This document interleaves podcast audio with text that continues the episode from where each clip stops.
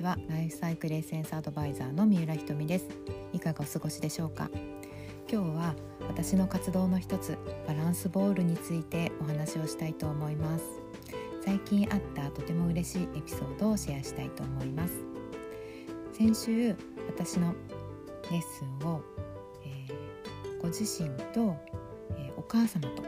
おば様を誘って3人でグループレッスンを受けてくださった女性がいらっしゃいます。でその方は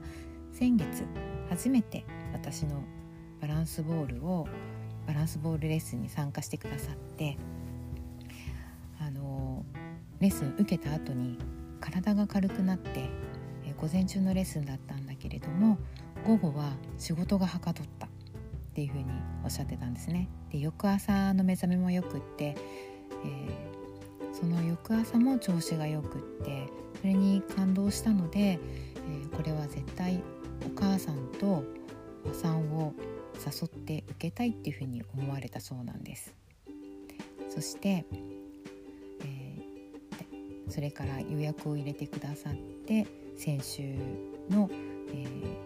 3人でのレッスンになりました。でその時にあの私のレッスンでは初めに皆さんの体の状態今日気になるところそれからこれまで、えー、体どんなところが気になるかっていうところをねきちんとお伺いしてメニューを組み立てていきます。でバランスボールを使ってあのエクササイズをしたりストレッチをしたりするんですけれども本当一人一人体の状態は違うので初めにきちんとお話を聞いた上でメニューを組み立てていきます。でその時、え、お母様は股関節が痛いっていうふうにおっしゃってました。もう何年も痛いっていうふうにおっしゃっていてでおば様は、えー、膝が痛いっていうふうに言われてました。で、えー、その2人を誘って参加してくださった女性は2人のサポートがメインでその時は参加されてました。あのレッスンは本当に初め聞いて、まあ、無理をしないようにっていうふうに声かけをしながら行っていくんですけれどもどうしても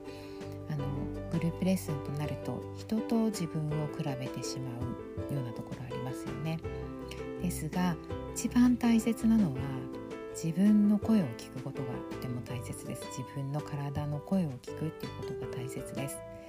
で今の体の状態を観察する。バランスボールは丸いボールで支えてくれます。で自分の体の状態のやバランスですね。左右のバランス、えー、姿勢が前後に傾いているバランス。全てが分かるようになります。そしてあの運動していてちょっと辛いなとかここが痛いなって思う時は無理をしないのが一番です。で動かせる時には動かすっていうような声かけをして、エクササイズをしていくんですけれども、えー、その時はどれくらいかな、えー、25分ぐらいバランスボールを使って弾む弾んで運動するエクササイズ有酸素運動をしましたでその後にストレッチをしてで呼吸を深呼吸をゆっくりとたっぷり行いました。そして終わ始まる前にもね体の状態を聞くんですが終わった後にも体の状態を少しお聞きします。そしたらおば様は、えー、首肩がとっても辛かったっていうふうにおっしゃってたんですがそれがもうすっきりなって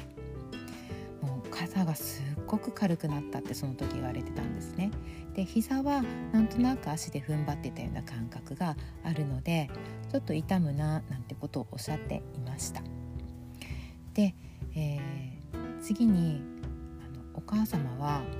股関節が痛いって初めに言われてたんですがもうバランスボールで弾む中盤からとても元気に弾んでいらっしゃって手も動かしながらエクササイズするんですが手もすごくキビキビ動かして楽しそうに運動されてるんですね。で終わった後にあのニコニコされて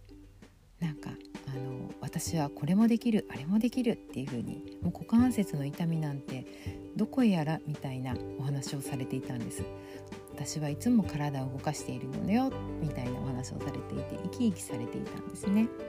で私は良かったなってあのみんなが体をそれぞれの体の声を聞きながら動かせてよかったなと思ってあの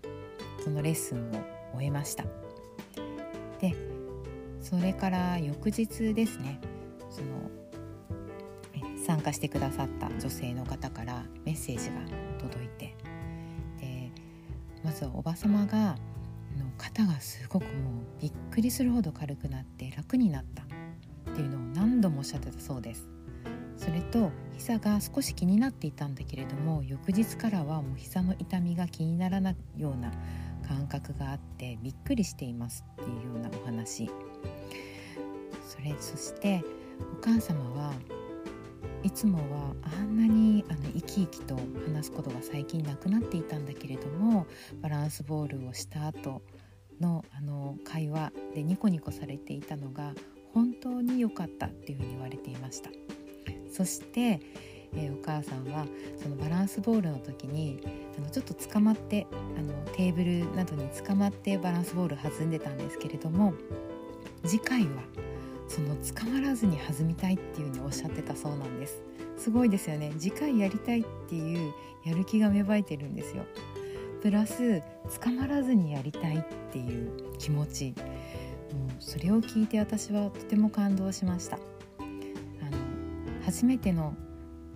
運動の時初めてやることには緊張したりちょっと怖いなってボールはね丸いので後ろに転びそうだったりする気持ちもあるので怖いなっていう不安感もあると思うんですけど一度弾んできっと楽しかったんでしょうね。またやりたいっていう気持ちが後から後から出てきて。そして今日連絡があったんですけれどもまた来月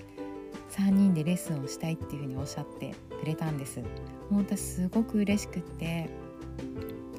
あの私からまた来月お願いしますなんて一言も言っていません。あのそのそれぞれの方が感じた体の声から次につながっているんですよね。次またやりたいっていう気持ちに。それがとても嬉しかったです。でうん娘さんの一声でバランスボールやりましょうっていう一声で